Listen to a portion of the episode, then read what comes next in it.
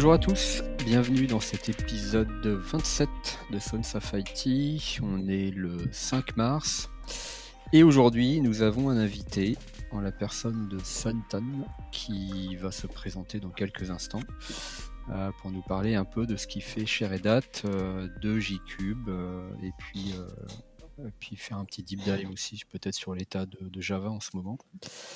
Aujourd'hui, on est nombreux, on est six autour de la table virtuelle. donc, votre fidèle serviteur, Bastien, Alexandre, un petit nouveau dans l'équipe développeur Java de son état. Bonjour Alex. Salut qui va nous apporter son expertise dans l'interview. Donc Son, notre magnifique invité, je vais te laisser te présenter dans, quelques instants. Et sont aussi présents Olivier, Jean-Baptiste et Julien. Bonjour messieurs. Bonjour tout le monde. Salut tout le monde. Bonjour. Eh ben, Son, je pense qu'on va te laisser la parole. Est-ce que tu peux déjà te, présenter? Oui, alors, euh, bah, bah, merci beaucoup pour, euh, pour l'invitation. Je suis, euh, je suis très honoré. Euh, bah, je, voulais commencer justement pour, par vous remercier parce que je pense que c'est euh, faites quelque chose de formidable. Vous, faites un podcast quand même qui, qui, qui, a son intérêt et, et vous le faites pendant votre temps libre. Donc merci à vous. Ah bah ça c'est gentil. On n'a pas souvent des retours, donc ça fait toujours bien toujours bon à prendre. En, direct, des retours en live, c'est très bien. Merci à toi. ouais, donc, euh, je m'appelle Sun, je travaille chez Red Hat, donc ça fait six ans que je travaille chez Red Hat. Et euh, moi, j'aime bien, j'aime bien dire, euh, dire que je, je fais le, le, plus beau métier du monde. Je suis développeur et je développe des outils pour les développeurs. Donc, je développe des outils pour moi-même. Ah ouais, c'est cool. Des développeurs récursifs. Ah man, exactement. en fait, je, je, du coup, je galère pas avec le client, parce que le client, c'est moi-même. Vous voyez ça simplifie les choses. Euh, alors, euh, sinon, euh, ça fait 20 ans que je. Alors, je sais plus exactement. Si, tu peux nous, nous, faire un petit peu ton parcours. Ouais. Comment t'es tombé là-dedans? Tu veux vraiment Non. Ah, tu veux ah, non, Tu parles du développement en général Oui, oui. Ouais, ton je peux, je peux, comment, Non, mais le, le développement, je... le développement, j'ai commencé quand j'étais au lycée. Euh, je voulais faire un jeu vidéo comme, euh, comme beaucoup de, de, de, lycéens à mon époque, peut-être, mhm. peut-être pas. Donc avec des copains, on voulait faire un jeu vidéo.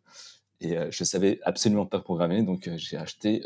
on m'a dit que faire un jeu vidéo, on, pouvait le faire avec le langage C, donc j'ai acheté un grand bouquin de 500 pages sur le langage C, et je l'ai lu. Le, le, bouquin sur le C? Ah non, c'était, ça s'appelait le grand livre du, du langage C. Du C, ah, ok. Ouais, c'était pas The C Programming Language. Et euh, donc, bah, à la fin du bouquin, j'étais euh, un peu déçu parce que je me suis aperçu que ça suffisait pas pour, euh, programmer les, jeux vidéo.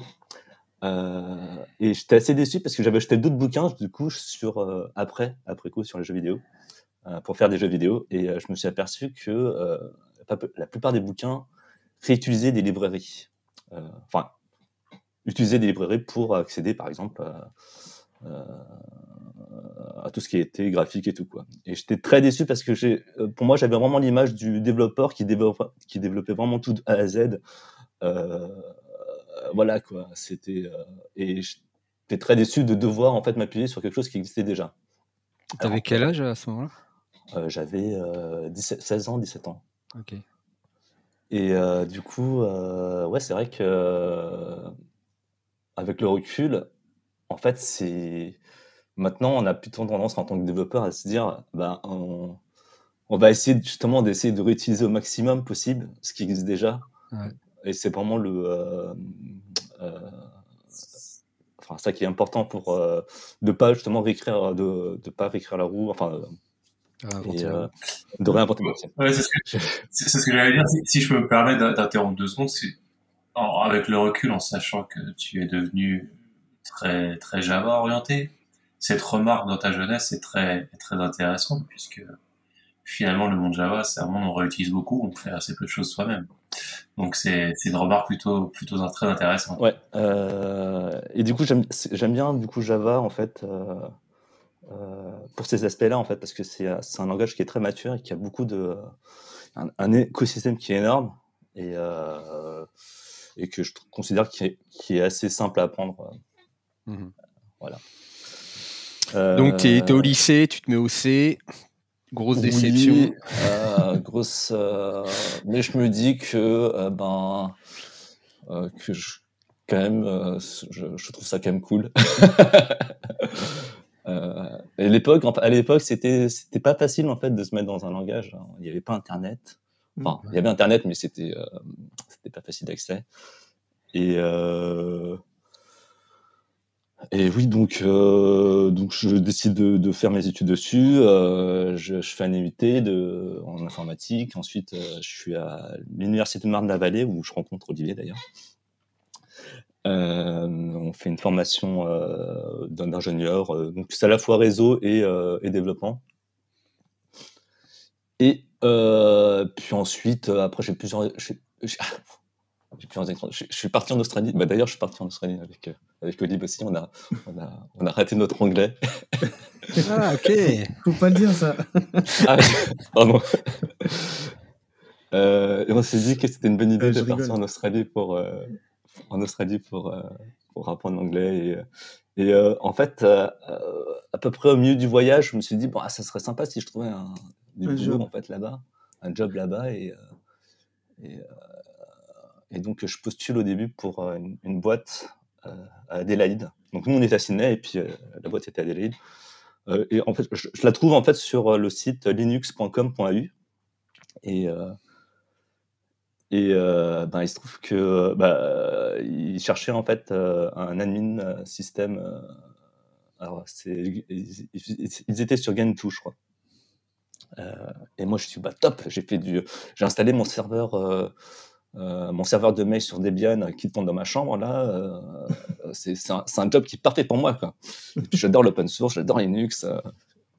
et donc ils, me rappellent et ils me disent euh, bon, on a déjà pris quelqu'un pour euh, le, poste d'admin euh, système. Mais par contre, ton, ton, profil de développeur nous intéresse beaucoup. On a vu que tu as fait du Java à l'école, quoi, et on cherche justement quelqu'un qui, qui, qui, a des connaissances sur notamment Eclipse. Eclipse, en fait, c'est pas juste un IDE, c'est aussi une. enfin, l'Eclipse, c'est un IDE. Mais à l'époque, on le connaissait surtout pour l'IDE. Ouais, c'est un IDE, et c'était un IDE, et c'est toujours un IDE. Euh, mais ce qu'on peut faire avec Eclipse, c'est qu'on peut enlever toute la partie euh, IDE, parce que c'est en fait un, euh, c'est une plateforme qui est très modulaire. Donc on peut enlever tous les modules qui sont propres à l'IDE et réutiliser le reste pour créer ses propres applications. Ce qu'on appelle en fait du coup Eclipse RCP. Et du coup, on peut créer des applications basées sur cette, sur cette plateforme-là euh, et, des, euh, et les utilisateurs, ils, ils voient que du feu. et donc, euh, ouais, ouais j'ai travaillé du coup pour cette boîte. on faisait des, des logiciels pour les garderies d'enfants en Australie qui avaient besoin de, de calculs un peu comptables pour, pour, pour, faire des remboursements. Bref, je, en, tout cas, c'est à ce moment-là que tu es tombé dans l'écosystème Eclipse. À l'époque, on est d'accord, tu l'utilisais que comme simple IDE, tu connaissais pas tout cet écosystème? Ouais, ah bah on en fait, à l'école, on avait commencé justement à, jouer un peu avec. Euh, ouais, une manière basique. Avec ça.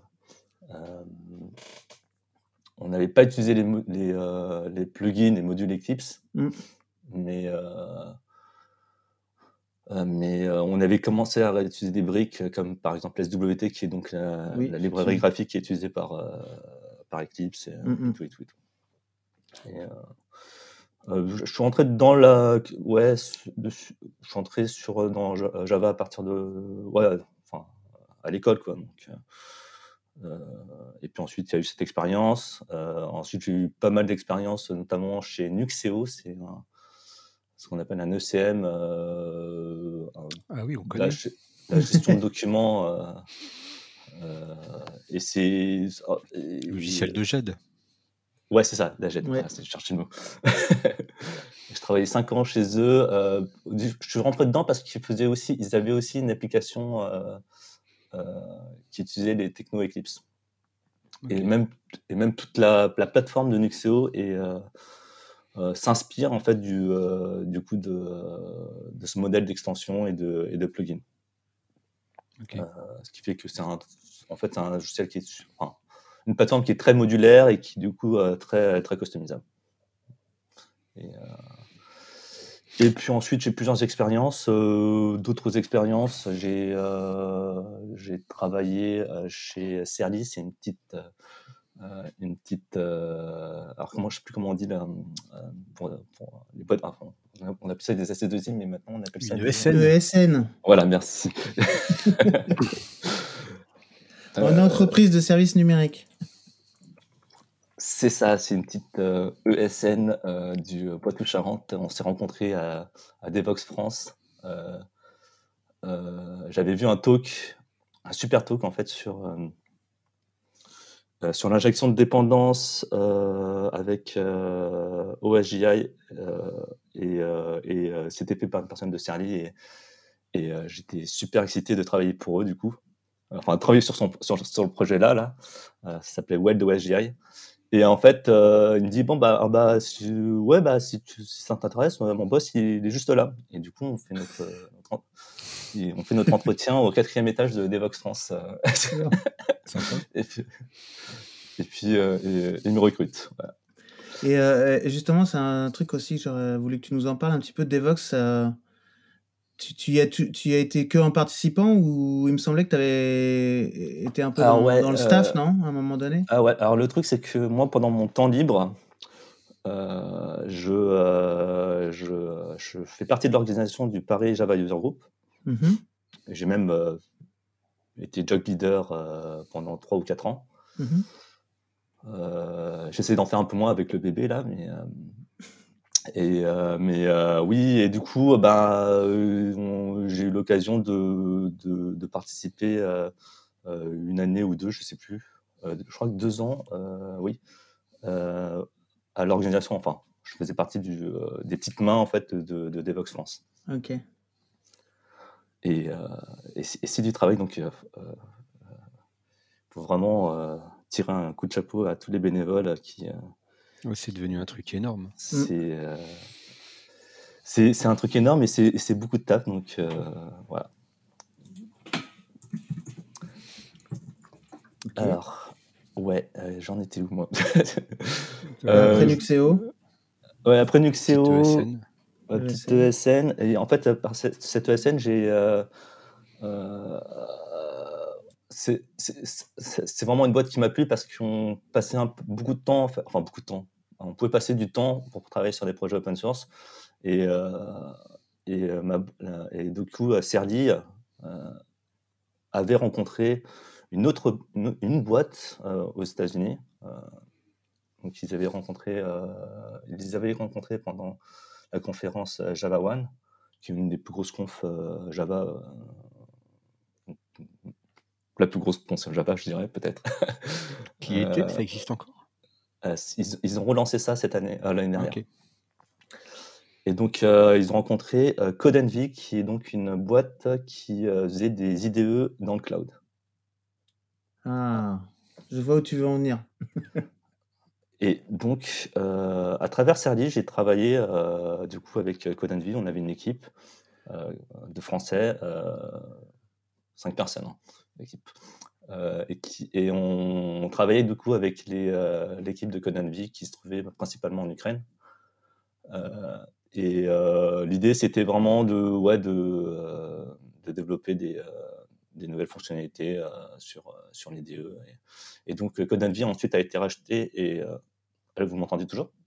Oui, oui. Ah, donc, Codenvi a été racheté, a été, a été pas racheté. Codenvi a été euh, enfin le, corps, le, une partie de Codenv a été euh, reversée à la fondation Eclipse en projet open source. C'est devenu le projet Eclipse Che. Et, et, donc ça, euh, ça faisait, c'était cette histoire a commencé à peu près il y a à peu près 9 ans. et quelques années plus tard, euh, CodeNV a été racheté par, par Red Hat.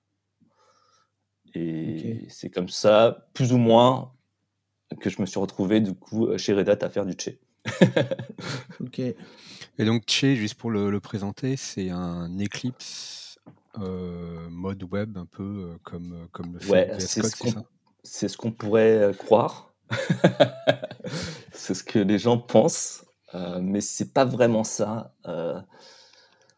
Che, en fait, Eclipse Che, comme, comme alors, il faut savoir que Eclipse, en fait, c'est avant d'être un IDE, c'est une fondation qui va héberger pas mal de projets open source.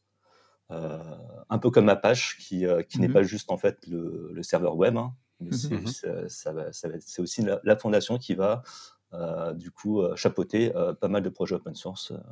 Qui va promouvoir surtout une grosse partie. Ça va promouvoir, ça va déterminer aussi en fait des règles pour contrôler un peu en fait ce qui se fait dans le, dans le projet et, et toute la partie gouvernance.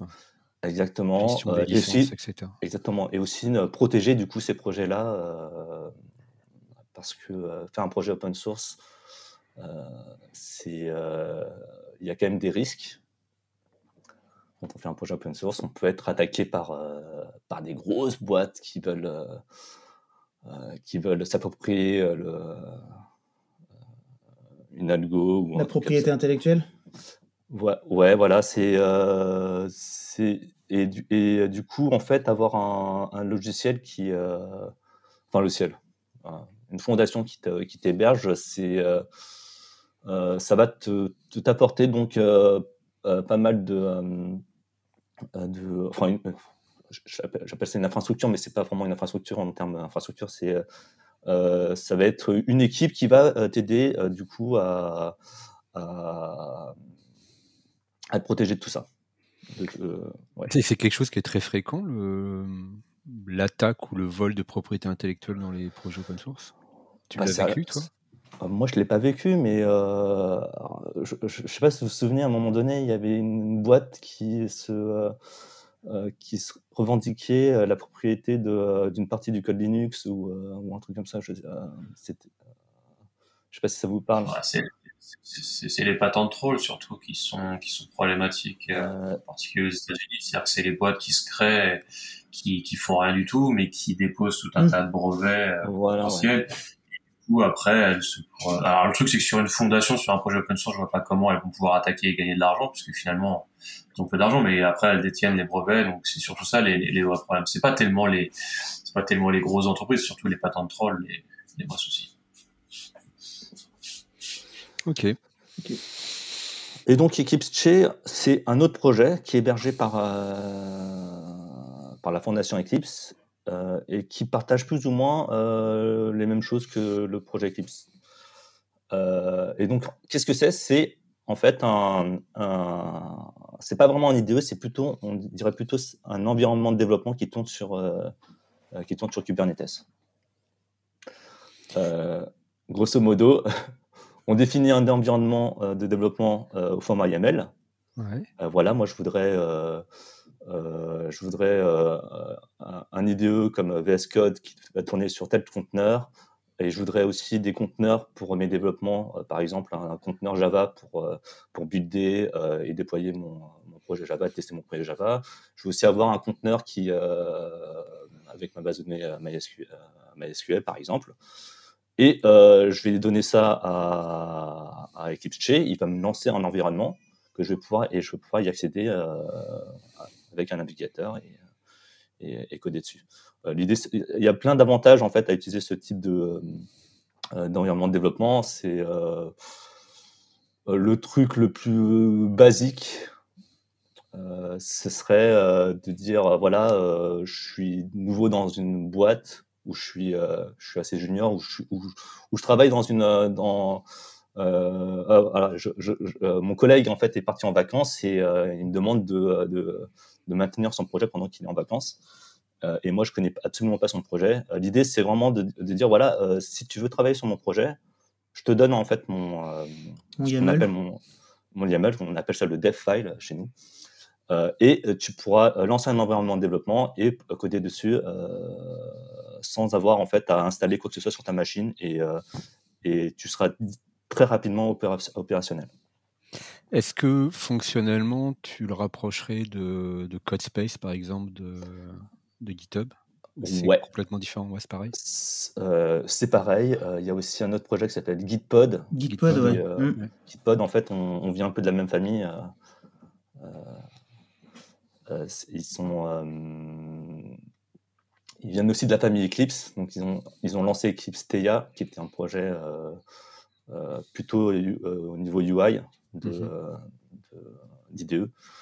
Euh, et, à un moment donné, en fait, j'ai intégré dans, par défaut dans, le, dans, dans, son, dans son packaging. et euh, ouais, il y, a eu, euh, y a eu. Je dirais que Gitpod, ce serait. Dans l'esprit, c'est pas techniquement non, mais dans l'esprit, c'est un fork de, de Che. C'est-à-dire que le, le CEO de, de Typefox, qui, donc, qui a créé Gitpod, euh, était contributeur de, de, de Che. De D'accord. et euh, il s'est dit qu'il y a des choses qui n'allaient pas et il a fait son truc euh, de son côté. Comme souvent dans les projets open source. Mm. Et donc voilà, Che. Bon, ensuite, il y a un an, j'ai j'ai décidé de changer. Donc Che, ça a duré combien de temps? Resté J'ai contribué pendant 8 ans sur Che. Pendant 8 ans, ok. Ouais. Ensuite, euh, j'ai rejoint une équipe euh, qui s'occupe de deux projets. Euh, il y a le projet Gcube et le projet Fabricate Kubernetes Client. Fabricate, Kubernetes Client, c'est une, une librairie Java, Java. J'allais dire JavaScript. c'est une librairie Java. c'est une librairie Java qui, qui permet de, de, de t'interfacer avec Kubernetes pour, enfin, quand tu dis t'interfacer, c'est avec l'API euh, de Kubernetes? Ouais, euh, ouais, c'est euh, programmer en fait Kubernetes avec Java. Ok, d'accord. Donc c'est un SDK Kube en Java. Pour le piloter, ouais. Ouais, sachant que il y en a plusieurs. en Java, il y, en a, il, y en a, plusieurs. Il y en a un qui, qui, qui est officiel. Celui-là, en fait, c'est le, le meilleur, bien sûr. Évidemment. Évidemment. Et c'est, euh, je pense que c'est le plus utilisé. Euh, euh, et donc, tu, tu l'utilises pour, entre éventuellement piloter l'API. Tu peux l'utiliser pour développer des CRD ou des choses comme ça? Ouais, tu peux, tu peux l'utiliser pour développer des. des, des ce qu'on appelle ça des, opérateurs.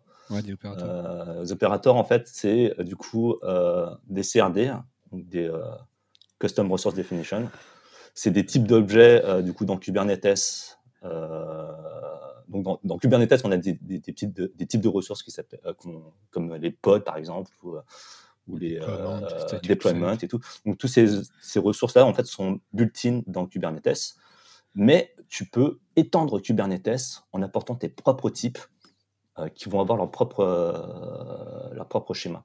Mmh euh, et donc avec, euh, du coup, tu peux créer donc des CRD qui sont vraiment euh, propres à toi et qui sont, qui ont, ça se trouve, ils ont, ils ont rien à voir avec Kubernetes, hein, avec le déploiement de, de machines. Tu peux très bien créer un CRD pour pour, pour lancer ta machine à laver, par exemple. c'est vrai en plus, c'est vrai. c'est la beauté du truc. tu, tu, tu, crées, voilà, alors, voilà, lors de lancement de, de ton dans, ton CRD, tu vas dire, tu vas mettre en fait dans les, dans les champs euh, lors de lancement du, euh, de ton programme de, de, machine, de machine là, dans quel mode tu veux le faire, si tu veux le faire à 40 degrés ou autre chose. Euh, tout ça, en fait, c'est typé. tu peux mettre ça dans ton type et donc créer ton CRD. Et ensuite, donc dans les opérateurs, tu as aussi ce qu'on appelle les contrôleurs. Et c'est les contrôleurs qui vont du coup regarder euh, ce qui se passe en fait euh, euh, côté, côté type, en termes de création, modification ou suppression. Et à chaque fois que tu vas, par exemple, créer un nouveau type, un nouvel objet de type lavage, lavage, et eh ben, le contrôleur va voir ce qui se passe. ah, il a modifié l'heure de lavage, je vais le prendre en compte et, et lancer à la bonne heure. Et finalement, en fait, le contrôleur, euh, quand, quand ce sera l'heure de lancer le lavage, bah, il va vraiment le faire euh, avec les bons paramètres. Euh, et, voilà. Attends, du coup, je vais quand même vérifier s'il y a un opérateur qui permet de piloter une machine à laver. mais, du coup, on peut faire ça en Java. Euh, du coup, là, euh, et ça se fait euh, avec un truc qui s'appelle le Java Operator SDK, SDK, mmh qui en, en, background, en fond, enfin, euh, qui derrière utilise euh, la fabriquette Kubernetes Client, le, fameux client, pour, pour du coup euh, s'interfacer avec l'API de, de, Kubernetes. Ok. C'est cool, non? Et donc, tu travailles sur ce projet-là et sur. et sur Gcube. Gcube, du coup, Gcube utilise aussi Fabricat Kubernetes Client. Gcube, alors qu'est-ce que c'est que Gcube Ça part du principe que en tout cas pour les développeurs Java, eh ben, quand on se lance dans Kubernetes ou quand on fait du Kubernetes, on, trouve qu'il y a quand même, euh, il y a quand même trop de YAML et trop de Dockerfile à, à maintenir. Enfin, je sais pas. Moi, je trouve pas. Euh, c'est, euh, il y, a une compréhension à avoir, mais bon, ça c'est normal. Après, il faut, faut, apprendre. Mais, il y a quand même euh, beaucoup de choses à, maintenir et, qu'on, et, on, et donc l'idée de, de Gcube, c'est de dire, euh, voilà, euh, tu as ton projet Java, qui peut être écrit dans n'importe quel framework, ça peut être du Quarkus, du, du Micronaut, du, du Tomcat, du n'importe, enfin, on, du Spring, du Spring Boot. Euh, et, ce que va faire Gcube, en fait, c'est un, plugin qui se met dans, Maven ou dans Gradle, qui est donc l'outil de, de, but de, mm-hmm. de, les principaux outils de but de Java. Euh, et ça va en fait euh, regarder ce qu'il y a dans ton projet en termes de, de, framework qui est utilisé, mais aussi en termes de, dépendance. Et ça va te mettre à disposition des commandes pour builder le conteneur euh, pousser le conteneur dans la, dans la registry euh, et générer des, euh, des ressources Kubernetes et les déployer sur, sur, sur, sur, sur, un cluster Kubernetes. Et donc, il va faire tout ça en mode automatique en fonction de ce que tu as dans ton projet. Alors attends, j'ai plein de questions. attends, attends, Et, si ça et si ça te convient pas vraiment comme tu voudrais, euh, tu peux toujours en fait rajouter quelques euh, quelques euh, quelques enfin, points de configuration pour, spécifiques. custom. Voilà.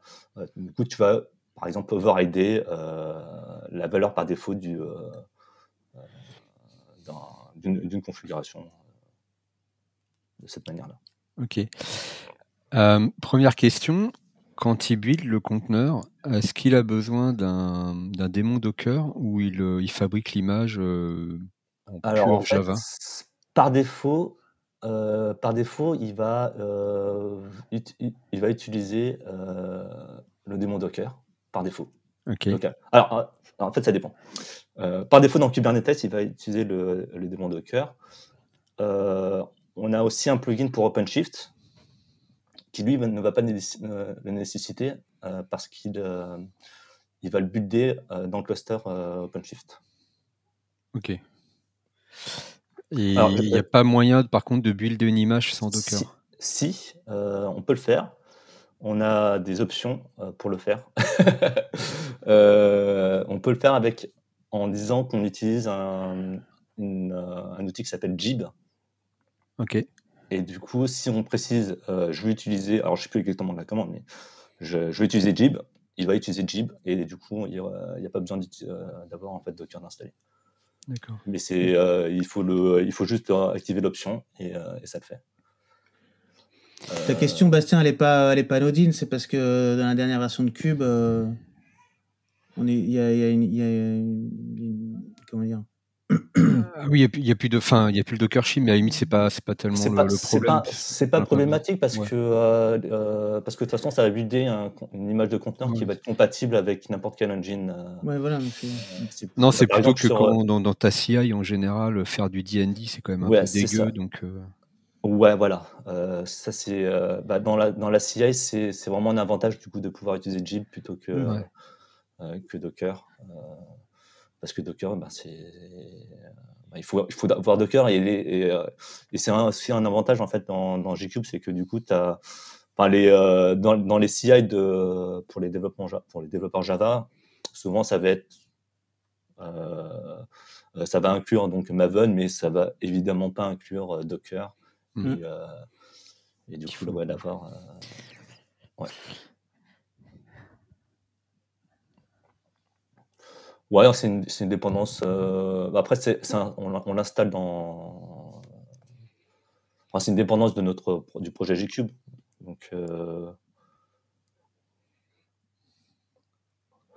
ouais, en fait, tu mets juste euh, l'option euh, build ça avec, avec Jib, et puis c'est et puis c'est bon quoi. Donc, il te fabrique ton conteneur, il le pousse dans la registrie. Et après, comment il interagit avec, avec Cube? Il génère les YAML ou il passe par l'API server directement pour déclencher le déploiement?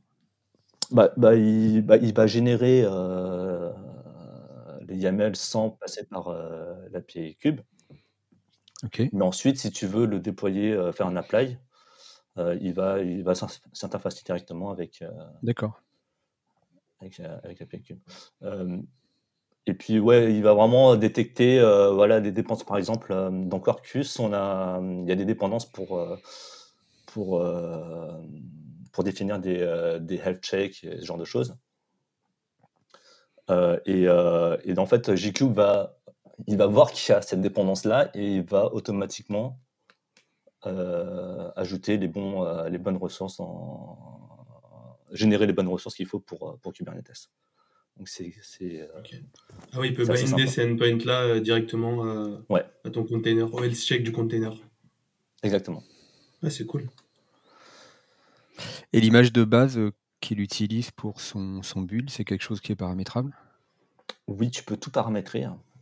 Alors c'est ça qui est bien avec euh, Gcube, c'est que tu peux tout paramétrer et tu peux aussi choisir ce que tu veux utiliser ou pas. C'est-à-dire que si toi tu veux juste utiliser la partie build, ben ok, pas de problème.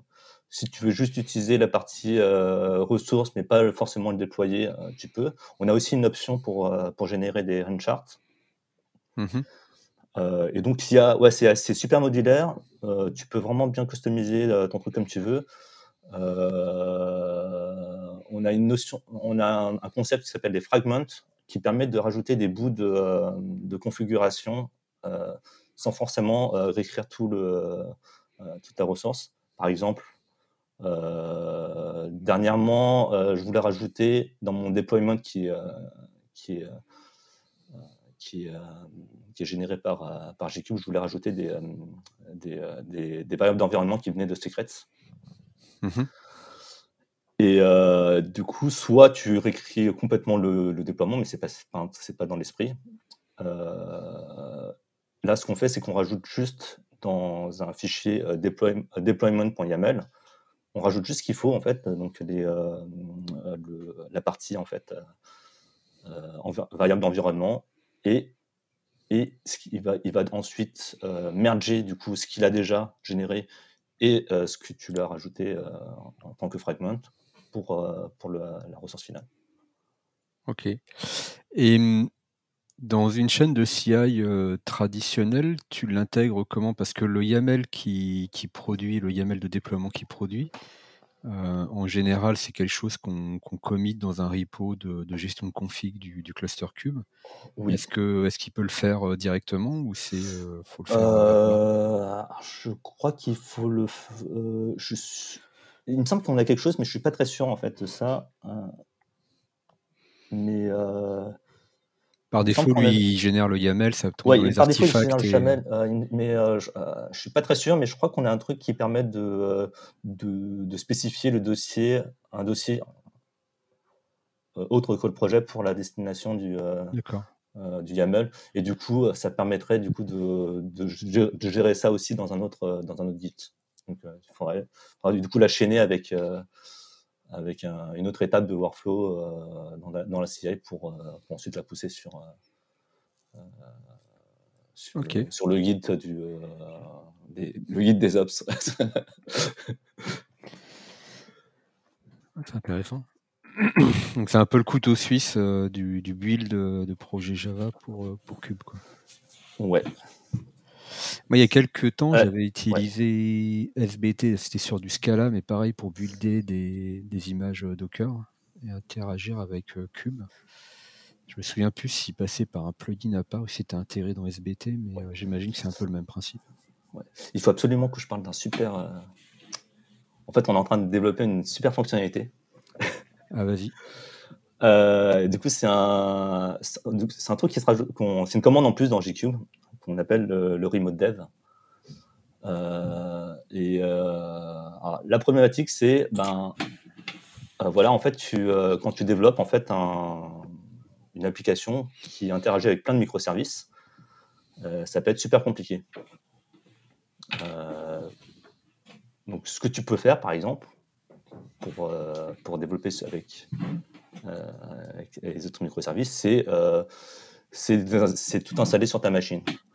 Par exemple, à travers un, Docker Compose. Mhm. ou, bien tu installes, euh, ou bien tu installes tout sur un cluster Kubernetes, que ce soit localement sur Minikube ou bien dans le cloud. bien dans le cloud.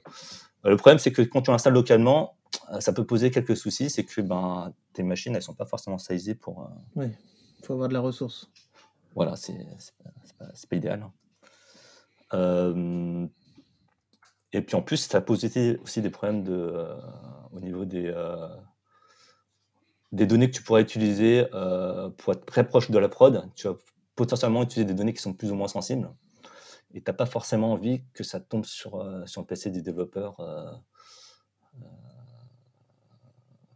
ouais, pour des raisons de sécurité et de, fuite de données. Quoi. Mm-hmm. Euh, l'autre solution, ce serait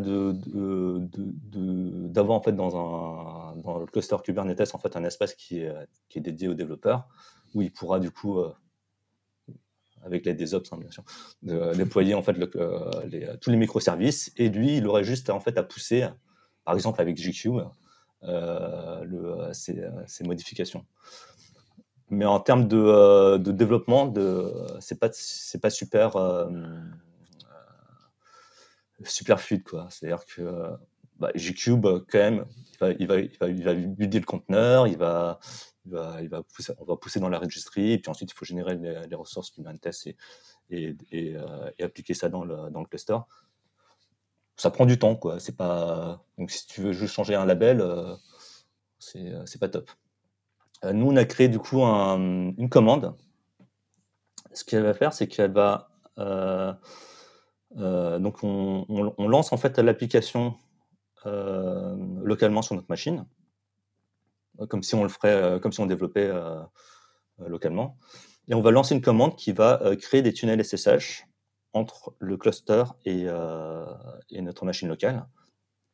Et du coup, on peut configurer le, les tunnels de la sorte, c'est-à-dire que les, enfin, tous les appels en fait des autres microservices qui vont se faire vers le service euh, sur lequel on travaille vont être redirigés hmm. sur notre machine locale. Et euh, l'inverse va, se faire également, c'est-à-dire qu'on pourra du coup définir des, euh, des, services sur lesquels on veut travailler et, et, du coup rediriger tout le trafic du local vers les services remote dans le cloud. Et donc c'est pour, pour imager, ce serait comme si en fait on mettait notre laptop dans le cluster. Au milieu de l'infrastructure. voilà, on, est, on, est, dedans et puis on a notre laptop et puis on peut coder en live et, euh, on peut, du coup on peut débugger euh, facilement parce que c'est du local et on peut interagir vraiment avec tous les, tous les microservices du, Ouais, en, gros, si je résume, c'est tu as ton appli qui est, qui est, localement sur ton poste, toi tu fais ton, ton, propre dev, et, euh, et en gros, tu as moyen de, de simuler, enfin de continuer à dialoguer avec le reste des microservices qui ne sont pas forcément déployés sur ta machine, euh, voilà. comme si comme si c'était euh, ensemble. Quoi. Exactement. Donc tu lances ton, la commande, ça va créer les tunnels SSH. En fait, ça va, ça va, ça va pas supprimer forcément le pod qui est enfin le ou les pods qui sont qui sont qui sont dans le, dans le, cluster, mais ça va juste modifier un peu le service pour et rediriger les, les, les requêtes, en fait, en, le trafic dans le, vers ta machine locale. Et, tu, tu... Alors j'imagine que quand tu builds ton, ton projet ou tu le débugs, c'est à ce moment-là que tu as besoin de, de, ce genre de fonctionnalité-là? Hmm. Ouais, c'est vraiment en mode dev. Euh, enfin, quand tu, ouais, quand tu dev. Quand tu dev. C'est pour, en gros, c'est pour pas avoir à déployer toute l'infra euh, sur ton poste, quoi. C'est ça? Ouais, c'est pas déployer l'infra sur ton poste ou pas ou être euh, beaucoup plus plus fluide dans ton développement si tu travailles sur ton cluster. Ok. et, et, puis j'ai, je peux vous donner un lien. En fait, c'est un, c'est une démo en fait que qui, qui peut se faire en 10 minutes. Euh, je, je, donne en fait. Je, ouais, tu me la donneras, on, la mettra dans les... on la mettra dans les show notes. Ouais. Et tu peux du coup en fait vraiment euh, jouer la démo euh, pas à pas. Euh, et gratuitement en fait, on a on a des clusters OpenShift chez Red Hat qu'on peut tester gratuitement. Et, et voilà, c'est c'est assez cool. Okay. ouais, moi j'avais utilisé un autre outil? Je crois que ça s'appelait Téléport ou un truc comme ça. Ouais, c'est Téléprésence. Téléprésence, ouais. Euh, alors, euh, je crois qu'on m'a dit que euh, la, contrainte de téléprésence, c'est que ça nécessitait certains accès privilèges sur ton cluster pour pouvoir l'utiliser. C'est ce qu'on m'a dit, je suis pas très sûr à 100%. ouais, ça me dit rien. Mais c'est équivalent voilà, en termes de fonctionnalité. Et euh, ouais, en fait, ce, du coup, le, le, le remote dev euh, qu'on fait sur Gcube, moi, je j'aimerais bien en fait le, le sortir de Gcube parce que vous imaginez que euh, que c'est un que c'est une fonctionnalité qui marcherait pas que pour les projets Java, ça pourrait. c'est ça ce que j'allais dire, ça peut servir pour d'autres contextes. Ouais. Voilà, euh, et donc moi j'aimerais bien le sortir de, du projet Gcube et le mettre dans, un, dans des plugins euh, d'IDE comme VS Code ou, euh, ou, ou, Eclipse ou IntelliJ ou même en ligne de commande. Ok. Ouais, que ce soit un outil à part entière. Voilà. Vous êtes combien dans, votre, dans l'équipe Gcube On est trois. On est trois pour deux projets. ça, a commencé il y a combien de temps euh, le projet G-Cube Alors en fait, le projet G-Cube, ça a commencé il y a à peu près. Euh, alors, euh, le projet G-Cube est devenu G-Cube il y a à peu près 3 ans. 3-4 ans. Ok. Je ne me trompe pas. mais c'était avant un autre projet qui s'appelait le Fabricate Maven Plugin. Ok. En fait, Fabricate, c'est vraiment, c'était un nom de, c'est comme une marque en fait, euh, qui euh, ou un, groupe de projets avec plein de sous-projets. Donc, on avait le, client, euh, le Kubernetes, le, Java Kubernetes Client, qui donc, je vous, en ai, parlé tout à l'heure. Il y avait du coup, du coup aussi Gcube qui s'appelait autrement. Mais il y avait d'autres projets qui étaient donc, qui faisaient partie de ce de ce nom Fabricate. Euh, et donc, c'est un peu. Euh, je pense que pas mal de gens sont, euh, sont un peu perdus quand on parle de Fabricate. beaucoup de gens pensent savoir ce que c'est Fabricate, mais en fait, ils savent pas ce que c'est Fabricate parce que. bah, ah, si. Il y, en a qui vont penser au, plugin Maven, d'autres qui vont penser au, au client. Donc, franchement, ouais, le Fabricate, au niveau marketing, c'était pas, c'était pas très bien fait. Euh, euh, je pense que c'est euh, un, un, des gros problèmes qu'on qu'on a, qu'on a eu. Quoi. Ok. Et qu'on a encore. Comment tu vois l'intégration de Java, des techno Java dans le monde cloud native et Kubernetes en particulier? Alors, bah, pour des cas très très simples, euh, je, moi je trouve que c'est euh, vraiment sympa. Enfin, ouais, j'ai écouté du coup les, podcasts d'avant. Et, euh, et bah, pour nous les développeurs, en fait, on n'a pas forcément. on parle pas forcément des mêmes problématiques. enfin, si, on parlait. C'est les mêmes problématiques, mais un niveau, échelle différent. Quoi.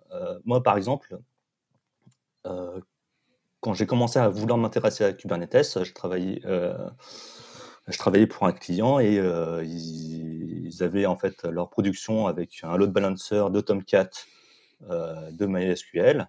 Ils avaient une pré-prod avec, avec juste le, le, reverse proxy load balancer et un Tomcat et un MySQL. Euh, et ils avaient euh, et tous les développeurs, ils étaient sur, euh, on était sur, on installait de, du coup Tomcat en fait sur sur nos laptops. Et on se connectait tous à la même base de données MySQL qui se trouvait sur le dans l'open space. classique. Classique. Je, suis sûr que ça existe encore en fait ce type de, de configuration. et, et, après le problème c'est que bah voilà nous, on avait ce projet-là, mais euh, le, même, projet, euh, on pouvait le customiser pour plein de clients différents. Et du coup, on se retrouvait avec à peu près la même chose, mais pour, pour 10, 10 clients. Et donc, 10 projets, 10, 10 infrastructures du même type à maintenir dans ce même genre. Et donc, on avait des problèmes au niveau de la, mise en prod. Euh, mise en prod. Donc, ce qu'on faisait, c'est qu'on déposait, du coup, euh, on, on buildait avec notre CI le, le projet.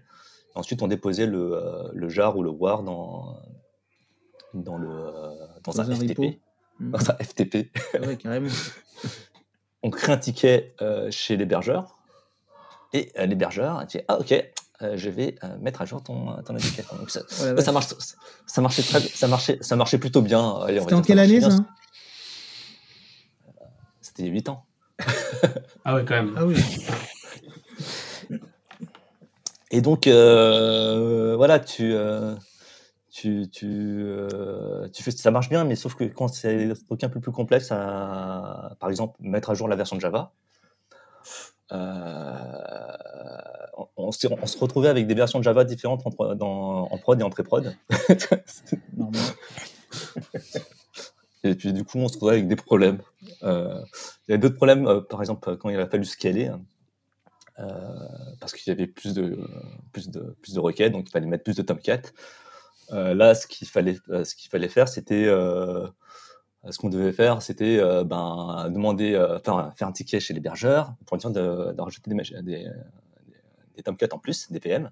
Mm-hmm. Et donc, ce qu'il faisait, lui, c'est qu'il partait de la même base, une VM de la même base. Par exemple, là, c'était CentOS version, et il réinstallait toutes les stacks euh, logiciels voilà, à la main. Et euh, bah, on rigole, mais. Euh, ça, ça, fait un peu préhistorique. ça fait préhistorique, mais c'est. c'est ça fait préhistorique quand on a, quand on a Kubernetes. Oui. mais, mais, quelque part, tu disais que les devs n'ont pas les mêmes problématiques que les ops, mais là, ce que tu décris, c'est des problématiques qu'on a, qu'on a tous rencontrées et qui se retrouvent. Ah, je sais pas, moi. aussi bien chez les devs que chez les ops, quoi. En tout cas, c'est une problématique dont les devs souffrent parce que tout le process que tu décris, là, il prend du temps. Euh, et toi, quand tu es dans ton workflow de travail, que tu as besoin, je sais pas, d'une VM de test ou de je sais pas quoi, faut que tu fasses ton ticket, euh, le mec, euh, il, le lit 15 minutes plus tard, il lui mmh faut une heure pour créer la VM, etc. etc. Donc tu as, le, as le retour au bout de 3-4 heures. Quoi. Oui, tout à fait. Mais c'est justement pour ça que tout ça, tous ces process-là, ils ont évolué, ils se sont automatisés. Parce que justement, c'était pas satisfaisant. Oui.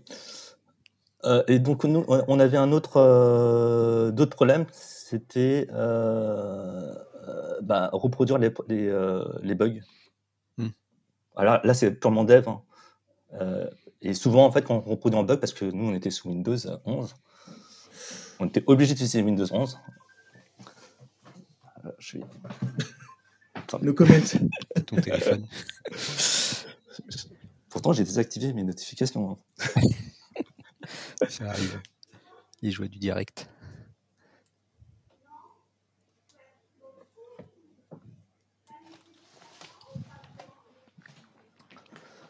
Et donc, on était sur. Euh... Sur les reproductions de bugs. Voilà, les, reproduire un bug, euh, sachant qu'on était sous Windows 11, euh, bah, c'est pas facile, hein, parce que forcément, on n'est pas dans le même environnement qu'en production. et, et, déjà que même quand on est sous Linux, Linux, Linux, tu peux avoir des différences. Bon, alors là, Windows, Windows Linux, c'est un peu la catastrophe. Et, et voilà, donc Kubernetes, ça, ça juste sans, sans aller très loin, ça apporte toutes ces choses-là. donc en tout cas, en, pour les développeurs, ce que moi j'adore, c'est que tu peux du coup te reproduire un environnement qui est très très proche de la, de la prod. Ouais, voire strictement mais juste identique à la prod. Voilà. Mais juste pour toi. Et cet environnement, en fait, elle est jetable. C'est-à-dire que tu peux, tu peux travailler dessus et puis te dire, ah bah c'est bon, j'ai fait, j'ai fait mon truc, euh, euh, j'ai, fini ma journée de travail, je, euh, je vais arrêter tout ça. Je vais, ou le spawner dans ta chaîne de CI pour faire des tests d'intégration, par exemple. Voilà. et donc, c'est super agile. c'est moi, c'est ça que j'adore. Et, et, ça, sans, sans, forcément aller très loin, en fait, dans, dans, dans Kubernetes. C'est la, la, conteneurisation au sens large qui a apporté plus, plutôt ça, non? Bah, il y a la containerisation, mais, euh, mais pas que. Quoi. Euh, quand on parle de des microservices tout à l'heure. Euh, la containerisation a apporté la reproductibilité de l'environnement et Kubernetes a apporté le, la gestion de la conf, l'automatisation de la gestion de la conf. Voilà. mais par exemple, tu, tu le cas de, de, la base de données qui est sur ton, C'est ça, sur, sur, ton open space, bah là, le conteneur, il peut plus ou moins le. Euh, effectivement, je peux très bien lancer un conteneur euh, sur ma machine avec euh, le MySQL et, tout. Quoi. Mais, mais idéalement, ce serait vraiment d'être au plus proche de, la production. Oui, je suis d'accord. Je, vraiment le... je mettais juste le point sur le. Tu parlais vraiment de la reproductibilité. Après, Kubernetes, comme on dit, a apporté la souplesse, l'automatisation, la facilité, etc. Mais ce que je veux dire, c'est le cœur du truc. Le, fait de pouvoir être, reproduire un environnement identique à la prod, ça a été quand même vachement simplifié avec ces notions de conteneur. Après, bah, euh, c'est les, les, deux, hein, moi je dirais. Mm-hmm. C'est C'est les conteneurs pour, euh, euh, pour, pour ton, ton application. Et, mais pour le, je dirais le système, enfin, l'application en sens large, donc une, application de micro, composée de plusieurs microservices, mm-hmm. ce serait plutôt Kubernetes. Mm. Ok. et oui, euh, le, euh, le scaling, ben, il n'y a rien à redire dessus. Euh, voilà, on, pour nous, c'est magique en fait. c'est pour ça que j'adore Kubernetes, parce que c'est magique. Et, c'est pas magique pour tout le monde. Hein. oui, je sais, mais c'est mais c'est ça qu'il faut vendre aux, développeurs, parce que enfin, on en parlait avec Olivier un peu avant, quoi, et, il me disait, bah, non, mais je vais, euh, je vais commencer à installer euh, une infra pour installer Kubernetes. Et, euh, et moi, je suis mis, enfin, je me suis dit dans ma tête, je vais pas le dire en vrai. je me suis dit, mais, mais il est fou, je vais, pourquoi installer une infra, quoi? C'est, c'est pas, enfin, commencer Kubernetes par installer Kubernetes, c'est comme si tu disais à quelqu'un qui développait, enfin, qui voulait commencer Linux, à, à installer Linux avec Linux from scratch. Tu vois, c'est, c'est, euh, moi je trouve c'est un peu. c'est euh, the hard way. C'est, un peu, euh, c'est un peu dur quand même. Alors qu'en fait, il y a tellement de choses à apprendre au niveau de utilisateurs dans Kubernetes qui sont super cool et que tu peux très bien utiliser en mode utilisateur chez un cloud provider par exemple. Ça, ça, se fait plutôt bien quoi. Bah, après, c'est notre déformation qui fait qu'on a envie de savoir ce qu'il y a derrière quoi. Ouais, ah, moi, moi, du coup, moi, ma déformation, euh, c'est, euh, c'était plutôt de, de, voir comment on faisait comment on faisait pour étendre le euh, Kubernetes avec des, des CRD et des opérateurs. Ça, ça m'a vraiment, c'est un peu le déclic pour moi en fait, parce que Kubernetes, en fait, bah, il y a, il y a 8 ans, j'avais assisté à une conférence dessus et j'avais rien compris. J'ai dit, c'est trop compliqué. Euh, c'est pas pour moi. Euh, j'aimais bien les conteneurs, hein, donc, euh, mais, mais Kubernetes, non, je j'y suis pas arrivé. et c'est après c'est vraiment plus tard où, j'étais forcé de Ouais, bah, le déclic pour moi, c'était vraiment le ouais, créer, mon propre mon propre contrôleur et mon, mon propre, mon CRD quoi. Ça, c'était. C'est là où tu as mis le doigt sur la, puissance du truc quoi. Mmh, mmh. Ouais. Et on entend beaucoup dire que justement pour les devs cubes c'est trop compliqué, c'est c'est ça expose trop le fonctionnement interne de l'infra, euh, donc dev a rien à carrer, etc., etc. C'est quoi ton avis là-dessus? Euh, Moi, je pense que euh, c'est au contraire, en fait, c'est ça apporte en fait une partie packaging qu'on maîtrise, que le dev maîtrise. Et donc, Mais ça veut dire que tu déplaces la responsabilité de la gestion du packaging des ops vers le dev. Euh, ouais, mais tout en gardant le truc magique, c'est-à-dire que euh, nous, on n'aura pas à gérer les merdes. nous, euh, nous, voilà, on va définir les, les, objets là. Tu vas dire, tu vas faire ta liste de courses, j'ai besoin de ça, ça, ça. Exactement, mais c'est ça. Moi, je, moi, je veux un, je veux un load balancer, je veux deux Tomcat, je veux deux MySQL, je veux que se parlent entre eux comme ça. Et puis, je veux que ce soit magique. Et puis, c'est, et puis, c'est magique. En tout cas, moi, quand, quand j'utilise en mode utilisateur, euh, ça, ça, marche. euh, après, il y a le. Oui, c'est. Euh, ouais, c'est. Euh, mais le, le, le, côté le plus important pour moi, c'est aussi, enfin, qui est tout aussi important, c'est le côté infrastructure, as code, où du coup, euh, on peut euh, déjà, en fait, stocker ça dans un, dans un Git mmh. Mmh. et de versionner. Revenir en arrière si, si possible, mais aussi le, une fois qu'on est, qu'on est sur Kubernetes, on a défini nos, nos, ressources Kubernetes, eh ben, on peut faire marcher notre, notre application sur n'importe quel hébergeur ou cloud provider qui supporte Kubernetes. Et ça, je trouve ça génial. J'avais fait une démo euh, bah, la, semaine dernière, j'étais à Grenoble. Euh, euh, j'ai fait une petite démo de, du coup de Gcube. Et, en fait, j'ai déployé sur un OpenShift une, une, application que d'habitude je déploie sur, sur Google Cloud Platform. GCP Ouais. GK, GKE. GKE. et, et, ça a marché. Ça, ça, a marché. Je suis, euh, donc, euh, alors que c'est deux, c'était deux. Euh, je pense que même les, l'OpenShift en fait, il tournait sur AWS. Et oui, ça, ça, marchait. Donc, je trouve ça bien de pouvoir de pas loquer en fait le, mmh. les développeurs. Et, voilà, tu, tu, vas dans Kubernetes. En fait, ça veut dire que tu as packagé ton, ton, application pour pouvoir la faire tourner n'importe où. Oui, c'est ce qu'on disait dans, dans, un épisode qu'on a fait sur Kubernetes. C'est un peu devenu le, le standard. L'interface ouais, multi-cloud euh, qu'on nous promet depuis des années et des années. C'est, ce qui a permis de rendre le truc un peu, un peu vrai. Quoi. Mmh. Et parce que les, les, les providers, euh, et de toute façon, ils ne pouvaient pas faire autrement, mais tous les providers ont, fourni euh, du, du, service cube. Presque tous. Presque tous. ouais. Donc forcément, voilà. Après, si je reviens à la question, euh, la question c'était Java. Euh, ouais.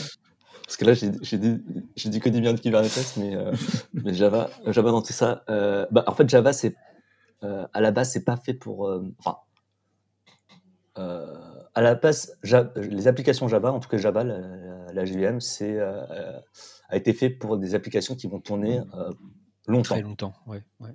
Exactement. Euh, et d'ailleurs, en fait, euh, il y a une partie de Java qui, euh, s'appelle le, le, JIT, mm. qui, qui, va optimiser en fait pendant l'exécution ton, ton, ton, application pour qu'elle soit bien optimisée et va le faire ça en live.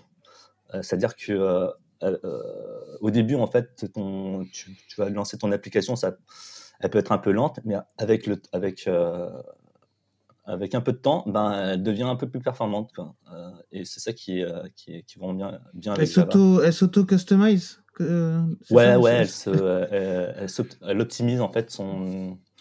alors ça, je, ne suis pas très fort, c'est. on, a eu un prof en commun avec Olive, c'est Rémi Forex. Ah il, explique très bien ça dans, dans des conférences. mais en gros, il est contributeur Java déjà depuis, depuis longtemps. Je sais pas s'il est encore là. Il est toujours, si, si, si. Il est toujours actif. Toujours actif, ok.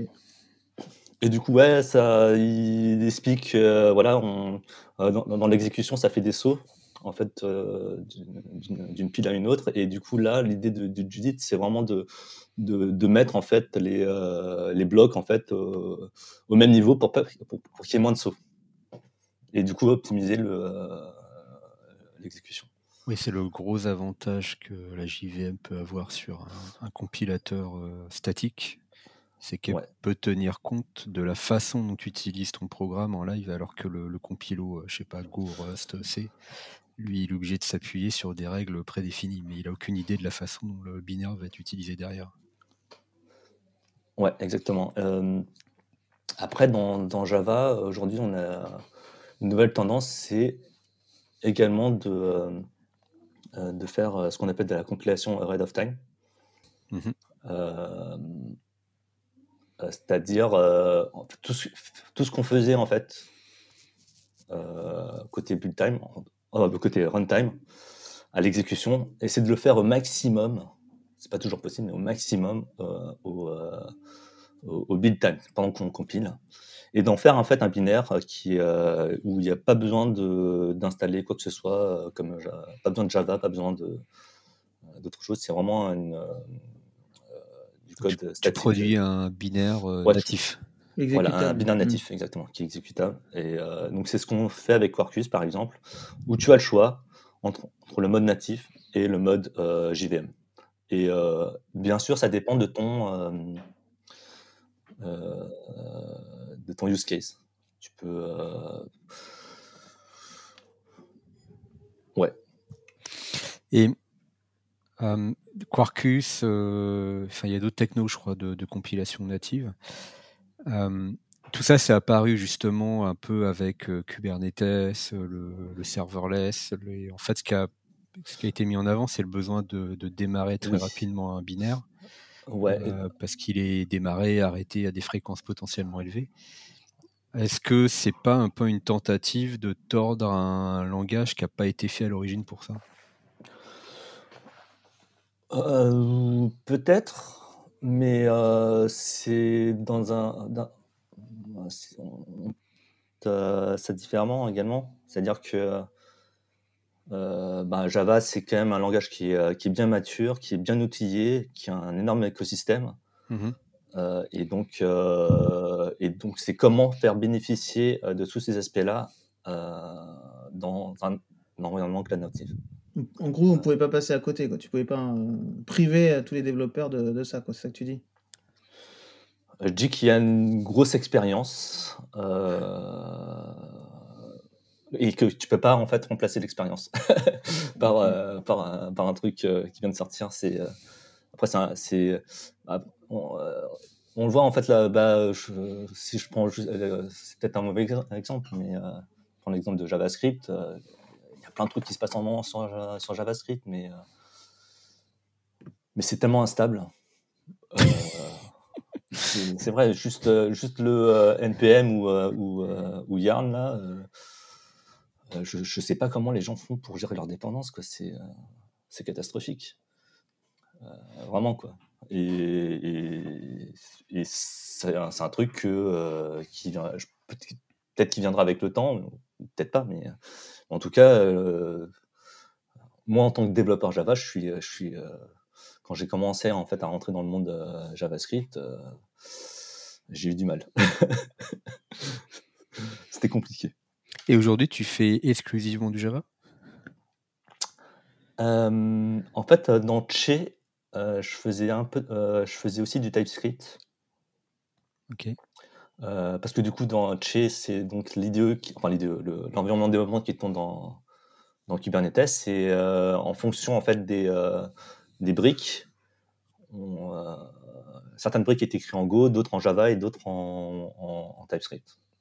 Donc tu vois, il y a là sur GCube, ben, c'est que du Java. Hmm. En fait, je pense que la question plus loin, c'est, je, je, sais pas, mais qui, qui va derrière, c'est est-ce que, as, est-ce que tu, tu, tu, t'es déjà, tu t'es déjà frotté à d'autres langages ou pas? Est-ce que tu as déjà, par curiosité, euh, euh, creusé un bah, peu d'autres langages ou pas? Juste, juste TypeScript. Après, j'ai, j'ai lu des bouquins sur les autres langages, mais j'ai pas vraiment euh, pratiquer plus que ça. J'ai euh, après sur Tché, euh, j'ai joué avec plein de langages parce que du coup il fallait tester plein de langages. C'est un des deux. Hein. Mmh et bah, j'ai testé plein. J'ai fait tous les langages en Hello World, mais j'ai jamais allé plus loin. j'ai fait du PHP, j'ai fait du, du, Go, du, du Rust, j'ai tout fait. ok. Ok. Euh, Alex, toi qui es, qui est dev Java aussi, je sais pas, tu as peut-être des, questions un peu plus euh, précises? Mmh, Non, comme ça, j'essaie de réfléchir. en tout cas, il va falloir tester Gcube. Ouais, clairement. Mais c'est une technologie qui a l'air très intéressante. surtout le, le remote dev. Euh, ah, c'est vraiment très cool. Si moi sur Gcube, j'ai une question que je pense. Euh, comment on fait, enfin, est-ce que c'est possible sur Gcube de gérer différentes configurations pour euh, différents environnements? C'est-à-dire que pour, pour créer un, container pour la prod, par exemple, ou un container pour de la pré-prod? Euh, C'est possible. Euh, je, en fait, je suis pas très sûr, mais euh, il me semble que c'est possible. Euh, et puis, et si c'est pas possible, bah, tu peux nous créer une issue. parce que je me demandais, parce que par, exemple, si on prend par exemple une appli Spring dans laquelle on va mettre différentes configurations pour, selon les environnements, je me demandais comment on va faire en sorte que le ah, container bah. les applique. En fait. bah, après, la configuration, il faut, faut essayer d'extraire un maximum. Euh, et par exemple, euh, euh, et de la mettre typiquement sur, soit sur des config maps ou des secrets et faire en sorte que ton, ton conteneur il soit un maximum. ouais, quasi identique. Voilà. Qui est peu de conf dans l'exécutable. Identique modulo juste la config en fait. Ok. Voilà, ouais. Donc Quand c'est possible. Et puis dans un cluster Kubernetes, ben, si tu le répliques, euh, ça, va, ça va souvent être la même chose. Euh, donc c'est pour ça que c'est. Enfin, le, voilà le, le truc à l'ancienne où on fait euh, mode dev, j'ai tel ouais. mode pré-prod, j'ai ça. Et en fait, ça, ça c'est finalement, ça pique moins dans, dans Kubernetes. Ok, c'est vrai que moi j'ai jamais pratiqué Kubernetes, donc je, je reste très à l'ancienne du coup. ouais, donc le principe c'est que ton livrable il est c'est du statique quoi. Euh, tu, sors tout ce qui est variable, la config. Euh, ouais, tout est externalisé. ouais, les... Si tu as des, des, templates par exemple ou des trucs comme ça, tu les, tu les externalises et tu les injectes simplement au moment du, du déploiement. Mais l'image de base reste toujours la même. Ok, bah, c'est super intéressant. Toi qui es javaïste, euh, si on fait un peu d'histoire là de, la première heure, j'ai l'impression, euh, quand Oracle a racheté Sun, t'as hmm. as dû tout vers les veines, non? Oh, bah, Oui, parce que quand, Oracle m'a racheté, euh, j'étais. tu t'es senti oppressé? Voilà. Non, oui, bah après, à l'époque, euh, c'était pas encore. Euh, euh, un petit peu, mais à l'époque, ça n'était pas. Était, effectivement, Oracle, voilà, c'est c'est Oracle et c'est. Et j'étais pas très. c'était pas, c'était pas forcément une bonne nouvelle, on savait pas trop. Hein. Mais, mais ensuite, quand, c'est, quand ça a été open sourcé, par contre, c'est. je pense nous, que ça, nous, je me souviens qu'on l'a mal vécu. Hein. Assez, ouais. Ah ouais? Ah ouais?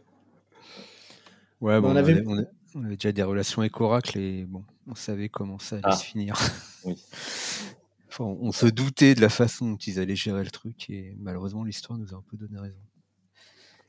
Mais, mais là, le, y a, ils ont open sourcé euh, une grosse partie. Euh, les développements, ils continuent. Java continue à vivre. Ouais, bien sûr, mais ça a quand même donné un, pas un petit coup d'arrêt, mais je pense que ça a un peu ralenti l'évolution du, du, langage, que la plupart des membres de l'équipe de départ se sont barrés. Enfin, ça a été un peu une hécatombe après le rachat. Euh, oui, mais les gros sont, sont restés quand même. Euh, euh, et, et, et, et, grâce à OpenJDK, on, le projet en fait évolue. Et ces dernières années, il n'y a jamais eu autant de d'évolution dans, dans, Java que.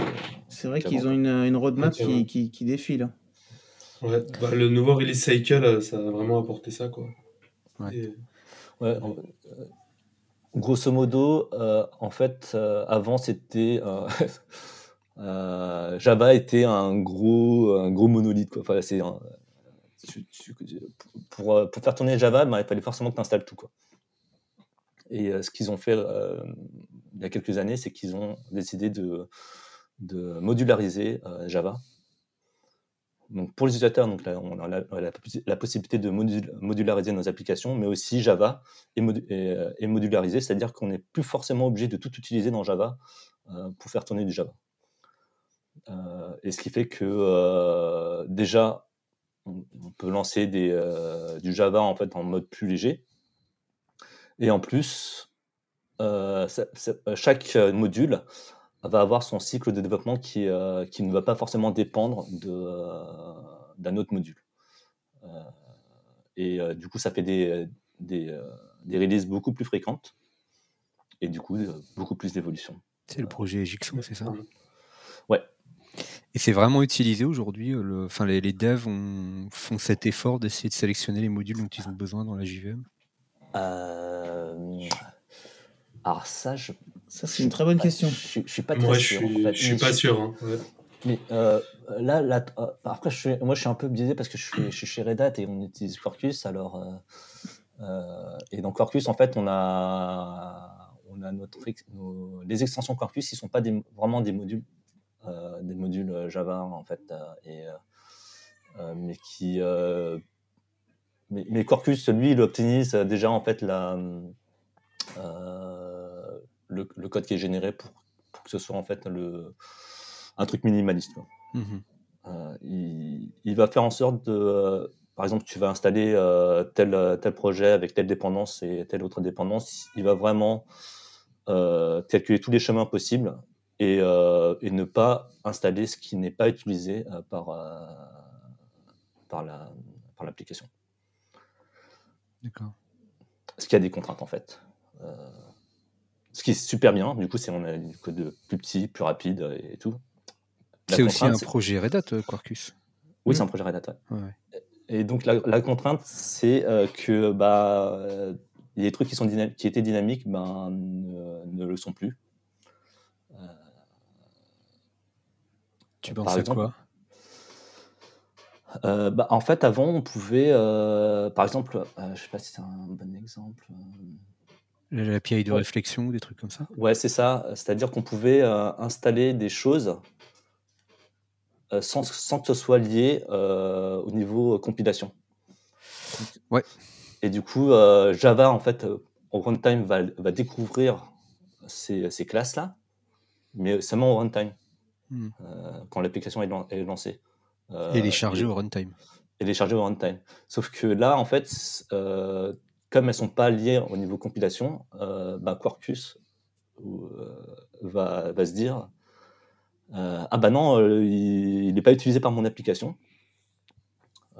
donc je ne l'inclus pas. donc on est obligé du coup dans ces cas-là de, de, dire, de vraiment configurer l'application pour dire voilà je veux utiliser ce, ce module-là et, et inclus-moi cette classe dans, dans, mon, dans mon application pour que ça marche c'est le, le, petit inconvénient qui, euh, Mais, mais sinon, le reste, c'est vraiment, c'est vraiment top. Quarkus, j'adore Quarkus parce que ça, ça apporte pas juste ça, hein, ça apporte un, un concept que j'adore qui s'appelle le Developer Joy. Vous connaissez ou pas? C'est parlant. Du rêve. bah, euh, c'est vraiment euh, euh, mettre tout en place pour que les développeurs soient vraiment bien quand ils codent. Quoi. par exemple, tu, codes en live, ça, ça, te, ça, te, ça te fait la compile à la volée et ça te rafraîchit ton application sans, sans, sans rien faire. ça, te, ça te fait aussi du continuous testing. Euh, il y a des outils pour lancer des, conteneurs si jamais tu, euh, par exemple, tu dépends d'une base de données Postgres euh, dans tes dépendances. ben, quand tu vas lancer ton application, il va te proposer aussi de, lancer la base de données dans un conteneur. et, ça, fait plein de choses qui sont super en fait agréables à, développer. Du coup, quand tu es développeur, tu kiffes quoi. ça te facilite la vie quoi. ouais, c'est c'est ça. Euh, mm. ça. ça. apporte en fait une, euh, une expérience utilisateur qui est vraiment top. Euh, et, et ce, que, ce, que, fait aussi beaucoup les, les IDE, hein, comme. Ouais, oui, comme IntelliJ, VS Code, etc. Ouais. Ils facilitent un maximum les choses aussi. ouais, c'est pas jusque là, mais. Voilà, c'est. Là, c'est le framework. ouais, là, c'est le framework. c'est au niveau framework. Mm. C'est-à-dire que tu, tu, bénéficies ça euh, de, de, ces avantages, euh, quelle que soit l'idée que tu utilises, euh, même si tu utilises Emacs par exemple. Ok. mais par, par contre, oui, mais ça après c'est un autre sujet. Et tout ça, c'est géré par un exécutable de Quarkus. Quand tu dis que par exemple ça te génère un container, etc., c'est quand tu lances un. c'est des extensions de Quarkus qui vont, qui vont te faire ça. D'accord. Euh, euh, je sais pas si l'expression en français de behind the scene. Mhm. Euh, donc behind the scene, bah, c'est sous le capot, comme on dit. sous le capot, ça, ça utilise une librairie qui s'appelle Test Container. Ok, je connais bien. Et donc, tu dis, le... je crois que c'est une fonctionnalité qui est, pas mal mise en avant, c'est quand tu codes, euh, il... vérifie en permanence que tes unit tests passent ou pas. Ouais, euh, donc il va jouer tes, tes unit tests euh, en live pendant que tu codes. Et comme il, Quarkus en fait a été optimisé pour être super rapide pour la compilation et tout et tout, euh, il, euh, il, va il va, il va, il va en fait, le, le, code va se compiler très rapidement et il va pouvoir jouer les, du coup les tests très rapidement également. Non, mais tu, tu c'est-à-dire que pendant que tu écris ton code, tu te fais, tu te fais, tu te fais spammer d'alertes. Euh, bah, en fait, pendant que tu écris ton code, il est toujours pas bon et le test, bah tu dois le tester qu'à la fin, bah, de la, la fin du dev. Bah, non, bah, je sais pas. moi, je fais, moi, je pratique le TDD. Hein. Ouais, en gros, ouais, ouais. Donc, en gros, tu écris tes tests d'abord. Oui. Et en fait, tes tests, au début, ils sont, ils sont, ils sont faux. Ils, sont tous faux. Bah et là, en fait, du coup, tu codes, tu es en train de coder, et puis euh, tu as ta console, dans ta console, ton terminal juste en bas. Ouais. Euh, tu as, le, euh, le, le, continuous testing qui, est en train de tourner. il va te dire voilà, euh, ça c'est bon, ça c'est faux, ça c'est faux, ça c'est faux. Tu, tu, tu, tu corriges, tu corriges et ça devient vert euh, progressivement. Oui, d'accord. Mais oui, c'est ce que j'allais dire, c'est que après, euh, voilà, pendant tout le temps où tu n'as pas terminé, enfin, pas résolu ton problème, ça reste rouge. Tout euh, rouge. Voilà, et puis ça peut, ce qui est bien, c'est que ça peut aussi, tu peux aussi voir en live les régressions. Mm. si par exemple, tu as un autre test que tu as écrit. Tu casses un truc, mm. Tu casses un truc, ben, tu, tu le vois en live. Mm. Ah, je, tu modifies la ligne et puis tu as, tu as directement la, la, la notification euh, qui, passe au rouge. Et, euh, mm. c'est vrai que c'est pas mal parce que tu sais tout de suite que tu as, que as fixé un test, par exemple, sans avoir à lancer à chaque fois ton, ton pipeline de test. Mm. Oui. Tu as le résultat tout de suite. Mais ça, ça existe, euh, ça existe, un peu partout. Hein. Ça existe un peu partout, mais ça n'existait pas. Il y avait un truc en Java qui le faisait, mais, c'était, mais là, c'est vraiment intégré dans Quarkus et et euh, en fait, euh, euh, tous les aspects de Quarkus font que ça marche c'est bien. fluide, quoi. Ouais, c'est fluide avec Quarkus. parce que si tu prends en fait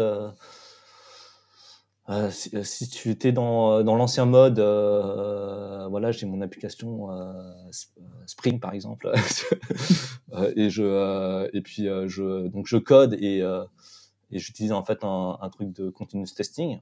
Eh ben, eh ben, il va mettre quand même du temps à, compiler l'application et à lancer les tests, quoi. Donc, mmh faut, ça va être moins fluide. Mmh, je comprends, c'est du confort. Mmh. Ok. je pense qu'on a fait un bon tour. Alors, moi, j'avais prévu une question, mais je sais pas si tu vas. Du coup, pas si je vais aimer. Hein? si je vais aimer. non, c'est pas ça. Je sais pas si du coup tu, tu vas pouvoir y répondre, parce que tu, nous as dit que tu n'as pas forcément euh, creusé d'autres langages, mais justement, ah. la petite question que j'avais, c'est aujourd'hui, euh, un, débutant, quelqu'un qui sort de l'école, est-ce que tu aurais tendance à, le, à lui conseiller euh, de faire du Java ou plutôt un autre langage? Ah, moi, je euh, bah, tu sais, mon fils, euh, j'essaie de le faire coder euh, un peu. Ouais. Mais du coup, lui, en fait, il a commencé avec un truc qui s'appelle Scratch. Avec Scratch, ouais, comme tout le monde. ouais, et, et là, je lui, avais montré un autre projet qui s'appelle Fuse 4. En fait, c'est un, un, un, jeu, entre guillemets, qui tourne sur la Switch. et en fait, tu peux brancher ton, ton clavier et, euh, et, coder ton, ton, jeu vidéo. Donc c'est assez impressionnant. Tu as, les jeux de base en fait qui sont en 3D et tout. Euh, euh euh, et, donc ouais, il a commencé à. Moi, si je commençais aujourd'hui, je commencerais par ça. Plus 4. Ok. On en revient, on en revient au, au, au, point de départ où, où, tu voulais coder ton jeu vidéo, quoi. Exactement. Mais, mais tu sais que Ouais, après, ouais, choisir un, en fait un langage aujourd'hui, euh, aujourd'hui ou, euh, quand tu débutes, euh, je pense que c'est, tu peux pas vraiment, enfin, moi, je peux pas vraiment avoir d'avis parce que chaque langage a ses avantages et ses inconvénients. Mmh Il faut choisir le bon langage en fonction de, de ton écosystème et aussi en fonction de la maturité du, langage. Hein, tu sais. ce qui est bien avec les conteneurs, c'est que mmh, ça marche avec n'importe quel langage. Tu, tu veux mmh faire du Java, tu peux lancer dans un conteneur. Tu veux faire du Go, ça, marche sur un conteneur. Donc, mmh finalement, en fait, quand tu es dans un, environnement microservice, bah, tu vas choisir euh, le bon langage pour, euh, pour ton microservice. En fonction du besoin, oui. Ouais, c'est ça. Ouais, la différence, c'est que tu as un conteneur qui fera 300 MB et l'autre 3 MB. C'était facile. ok. Julien, JB, vous aviez des, des questions? Euh, Non, euh, non, pas particulièrement. J'écoutais. Euh, tu, tu vas te mettre au, au Java, Julien? Non, non, non, non, non. J'y vois toujours, toujours les, les, mêmes limitations. J'étais très curieux d'entendre quelqu'un qui a passé, qui a passé plus ou moins toute sa vie dedans et, mais du coup, moi, je suis curieux. je suis curieux, en fait, du coup, vous, euh, vous codez en quel langage euh, Juste pour ça? Enfin. Ah, je... moi, si enfin, je sais que vous codez pas beaucoup, mais. Euh, Honnêtement, je code, je code, très probablement beaucoup moins que toi. C'est en fait de par la nature de mon, de, de mon métier. Mais, mais, malgré tout, je suis, j'y suis très exposé et c'est vraiment ce que je fais avec mon équipe. Mais euh, mais déjà par nature, je, je me sens quelqu'un étant beaucoup plus près du système que, que, que de, de, manière haute, en fait. Donc déjà pour moi, c'est ça, c'est un vrai blocage par rapport par rapport au Java. Ouais. C'est un vrai blocage et, et j'en reviens à ce que tu ce que tu disais au tout début quand tu disais euh, que tu aimais, que tu finalement tu, tu étais très déçu quand tu as commencé à coder très jeune, tu étais très déçu de découvrir que finalement il y avait beaucoup de librairies qui existaient et que finalement on, faisait, faisait que tu réutiliser. Euh, c'est effectivement une des déjà un, un, des premiers blocages euh, avec Java, euh, premièrement. Après, après ça m'empêche pas d'utiliser aujourd'hui. Finalement, tous les, langages aujourd'hui qu'on veut utiliser sont, sont comme ça. Ils, sont, ils viennent tous déjà avec un, certain nombre de packages parce que le temps a évolué et on se sent plus obligé d'être euh, directement en assembleur, ce que je peux comprendre. Euh, ça, ensuite, et ensuite, il y a tout ce que tu décrivais, euh, tu décris depuis tout à l'heure. C'est pour moi, c'est ce côté lourdeur de Java, en fait. C'est très lourd, c'est des mécaniques qui sont très, très, très lourdes Mon expérience avec Java, moi, a toujours été très mauvaise. Que ce soit avec des, choses, des environnements comme Eclipse, que ce soit avec des applications que je n'avais pas moi développées, mais que j'ai dû utiliser en Java. Euh, dans le métier que je fais, par exemple, aujourd'hui, euh, euh, je dois utiliser un, une application qui est, qui est, purement développée en Java. Aujourd'hui, cette application-là appartient à Cisco et, et elle marche. Elle marche, mais d'un point de vue performance, c'est une catastrophe. D'un point de vue consommation de ressources, c'est une catastrophe. Euh, et c'est d'autant plus problématique que nous, on, les développeurs qu'on fait, on les fait à grande échelle. Donc c'est pour ça que c'est pour ça que j'ai toujours moi ce problème-là avec Java. Et j'étais toutes les métriques que je vois d'un point de vue réutilisation CPU, mémoire, etc. vont pas dans le sens pour moi de dire ah, Java est un langage d'avenir. C'est tellement euh, tu... Bah, un langage, en fait, c'est comme n'importe quel. Hein. Tu, tu, peux l'écrire, euh, tu peux bien écrire ou tu peux mal écrire. Tu peux aussi bien l'optimiser et mal l'optimiser. Euh, Java, c'est vrai qu'il y a en tout cas euh, Java traditionnel, hein, je ne parle pas de Quarkus. Java traditionnel, tu as un effort de, de comment tu vas gérer la mémoire. mais c'est sûr, sûr que si tu dis bon bah en fait j'alloue des objets à tir larigot je m'en fous non non c'est même pas ça je ma JVM en fait je lui donne 4 euh, gigas de mémoire, ben, il va utiliser 4 gigas de mémoire. Mais si tu lui dis, ben, utilise euh, euh, de, voilà, 50, 56 K de, de mémoire, ben, voilà, pas 50 K, mais 250 ouais, là, il va, va, exploser ta JVM. Non, non, mais après, ça, ça, ça dépend.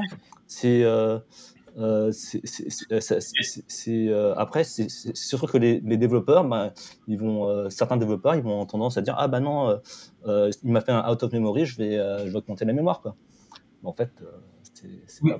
Ouais, mais du coup, du coup, ce qui se passe aujourd'hui dans la pratique très souvent, c'est que comme, Java n'implémente pas, et, c'est très bien d'avoir ce genre de mécanisme, c'est bien, mais comme je trouve que Java manque de rigueur sur les mécanismes qu'il implémente pour contrôler le, le comportement du développeur lui-même, parce que euh,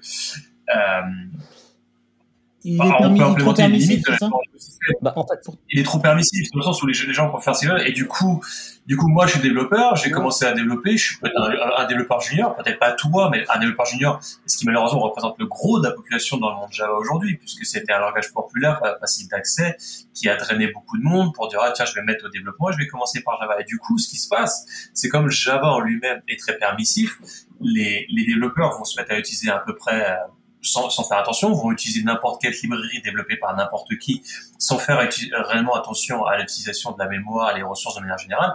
Et du coup, après, ce qui se passe en entreprise, sur les gens notamment qui gèrent leur infrastructure, etc., et qui eux-mêmes ne font pas forcément très rigoureux, bah, ils vont voir, ah bah Java, aujourd'hui, j'avais limité à 4 gigas, mais finalement, mes développeurs, ils ont besoin du double. Bon, bah, je vais leur donner le double. Et, et, en fait, on est dans cette spirale Mais tu sais que c'est, euh, t'as la même problématique avec les conteneurs. Hein. Euh, si tu es dans Kubernetes, tu dis euh, finalement en fait je vais mettre memory limite à temps et que finalement en fait ton, ton, ton application elle, plante parce qu'elle a pas assez de mémoire, bah tu vas faire qu'est-ce que tu vas faire? Oui, tout à fait, mais là, on, parle, en fait, tu compares un conteneur avec un langage, mais le langage que je peux utiliser dans le conteneur peut être lui moins permissif, sur lequel il va de lui-même à penser, alors je vais aller à l'extrême, mais si on prend Rust aujourd'hui, par exemple, il est, il, est, il est, beaucoup moins permissif comme langage. Il est quand même très, très, il restreint beaucoup, enfin, c'est vrai qu'il restreint l'utilisateur, mais il demande à, au développeur de faire très attention à ce qu'il fait. Et du coup, bah oui, mon conteneur, si, si finalement mon application Rust a besoin d'un certain nombre de mémoire, je vais lui donner, mais déjà, je pars sur un a priori au niveau du langage où j'ai le sentiment que le langage contrôle un peu mieux ce que le développeur fait. C'est ça le, c'est ça le vrai, le, vrai défi, je pense aujourd'hui pour les langages à partir de maintenant et pour le futur pour avoir une expression un peu bateau. Après, ça s'est quand même beaucoup amélioré avec les, les technos comme Quarkus justement. Ouais, moi je t'invite à, tester Quarkus. ok, je testerai alors. On a vu la, différence sur un, produit bah, qui vient aussi de Red Hat, je crois, Keycloak. Euh, quand ils sont passés sur, euh, sur Quarkus là, dans les dernières versions, le, temps de démarrage et les, ressources consommées, ça n'a plus rien à voir. Et justement, c'est intéressant. C'est du coup, c'est Quarkus qui vient, euh, qui vient mettre cette, cette couche d'exigence, qui vient t'imposer d'être plus rigoureux ou, ou c'est lui qui corrige plutôt les, Non, il optimise plutôt. Lui, il optimise. Euh, Ouais, lui, il optimise. Il optimise. C'est vraiment un projet qui a été initié pour. dans l'objectif de faire tourner les, applis dans des conteneurs, et, avec des, enfin, des conteneurs mais, mais ça veut dire que euh, c'est le fait que ce soit compilé qui, qui, fait que c'est beaucoup plus efficace? Euh, non, non, parce que tu as, les... déjà toujours. Non, non. En fait, tu as, les, as les deux modes. Tu as, le mode euh, natif et tu as le mode JVM. Et donc, les deux sont. le mode sans JVM Mais c'est le mode sans JVM qui fait que c'est plus efficace Non. le, le, mode JVM est aussi optimisé. Il y a aussi cette recherche en fait de euh, de réduire le, euh, euh, par exemple, pour le chargement des classes, par exemple, il ne va pas utiliser toutes les classes, comme je disais tout à l'heure. Et, et, et, ça, et ça c'est le cas que tu sois en mode compilé, ou, enfin en mode natif ou en mode JVM. il va vraiment optimiser en fait les classes qui sont chargées dans, Mais... ton application, enfin dans le packaging de ton application. Au prix du coup d'une, ce qu'on disait tout à l'heure, de de la suppression de certaines fonctionnalités qu'il y avait dans, Java. Les chargements dynamiques, la réflexion. Voilà. Euh, ouais. Donc en fait, c'est un moyen de, je vais pas dire restreindre, mais peut-être de, retirer les trucs qui étaient potentiellement dangereux du mhm. langage. C'est des trucs. Chose après, euh, c'est un choix de, de, effectivement de, euh, de de s'abstraire euh, de, de, ça. Enfin, du coup, là, on, effectivement, on n'a plus, on, plus les fonctionnalités de, de réflexion. Et la, la vraie question, c'est est-ce qu'on en avait vraiment besoin ou pas? Si tu en as vraiment besoin, ben, tu peux utiliser autre. Tu peux, tu peux toujours l'utiliser dans, dans, Quarkus en mode JVM, je pense. Euh, je crois. Mais euh, c'est pas forcément euh, préconisé. Nécessaire. Mais ça, plus oh, les, les, mécanismes de chargement dynamique, c'est c'est le foot gun, quoi. C'est le, truc où tu peux vite te tirer une balle dans le pied parce que. Ouais, bah après, c'est. Euh, tu sais, quand tu développes un, un, logiciel, tu as envie de faire en sorte que le truc, ton truc soit dynamique, soit, euh, soit bien foutu, euh, que tu puisses charger à chaud, que tu puisses, qu'il soit modulaire, qu'il soit réutilisable. Sauf que ben, des fois, en fait, ben, ces aspects-là ben, ne vont pas dans le même sens que la, que la performance. Donc, hmm. euh, donc c'était chouette, hein, les, enfin, les, par exemple, dans, dans, Java, en fait, il y a, on utilisait beaucoup de proxy, de ce qu'on appelle des proxys, ce qui, ce, qui, permettait du coup de faire de l'injection de dépendance. Et mhm. c'est ça qui, qui vraiment, euh, dans, les, euh, dans le serveur d'application Java, prenait euh, également beaucoup de, de ressources. De ressources en performance. Ouais. Et bah voilà, est-ce que tu en as vraiment besoin ou pas Ou est-ce qu'il y a une bah on a fait, le truc? En tout cas, dans Quarkus, ils ont fait le choix de, de dire bah, on préfère la performance plutôt qu'à ce type de fonctionnalité. Et, hmm. et, et voilà. Après, on, rejoint un truc, un truc que tu as dit tout à l'heure, c'est-à-dire qu'en fait, il faut aussi que utiliser le bon langage selon les besoins. Peut-être que, peut-être que parfois le choix du Java n'était pas le bon choix. Euh, oui, peut-être. Quand, quand justement, quand tu as besoin de, performance. Hein?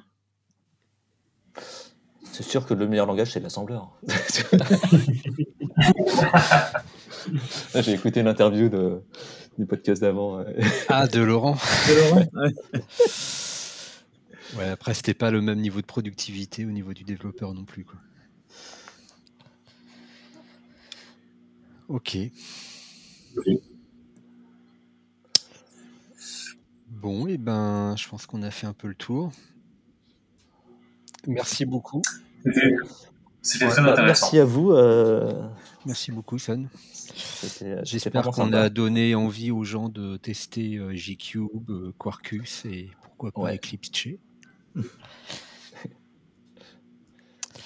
Euh, bah écoutez, bonne écoute à tous.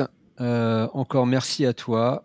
Est-ce qu'il y a, un, je sais pas, des, des, ressources auxquelles on peut te retrouver, euh, Twitter Ah oui, moi je, suis, moi je suis sur Twitter avec le le handle underscore underscore Sunix underscore. Ah d'accord, facile. Bon, on mettra dans les show notes. et puis on ajoutera évidemment les liens vers G-Cube, Eclipse, Quarkus. Euh, et, j'espère que ça donnera envie à plein de monde de, tester ouais, il faut, il, faut vraiment tester la, démo de, de, Remote Dev qui, euh, du coup, ouais, il faut juste 10 minutes et bon, il, faut, il faut installer Java sur sa machine. Tu, tu, tu, nous enverras ouais, tous les liens, je que, que tu veux qu'on mette dans, dans, l'épisode. Ouais. Bon, bah super, merci beaucoup à toi. Est-ce que cette expérience t'a plu? Ah bah euh, J'avais déjà fait euh, euh, un podcast Les Cascadeurs. Avec les Cascadeurs, ouais. Ouais. ouais on joue pas dans la même cour, là. non, c'est très bien. Moi, mm. Ouais, tu, tu, tra tu, travailles, vrai tu travailles avec Emmanuel, non? Oh, Je travaille pas directement avec lui. Je, je, veux dire que des fois, je suis à côté de lui au bureau. Quoi. Non, mais euh, le, le, podcast, euh, c'est, moi, du coup, c'est mon deuxième et euh, je donne pas mal de, de conférences. et c'est vrai que c'est, un format différent, mais super sympa. Quoi. Il, y a, il y a pas mal d'interactions et, et, puis on, on, parle avec des gens sympas. tu as un talk de prévu à Devox cette année? Ouais, bah c'est justement sur le remote dev de, de GQ. Ah, bah ok, top. Super. Après, j'ai peut-être euh, co. Euh, alors, c'est pas, c'est pas encore sûr, euh, mais il y a Sébastien Blanc qui, qui fait une université sur Kubernetes pour les ultra débutants. Et euh, je vais peut-être l'aider sur, sur ce truc-là. Il faut qu'on il faut qu'on voit si c'est possible ou pas. Ok. Ok. Eh ben, merci à toi. Bah, merci à vous. Merci à tous. Au revoir. Merci. Merci. Au revoir.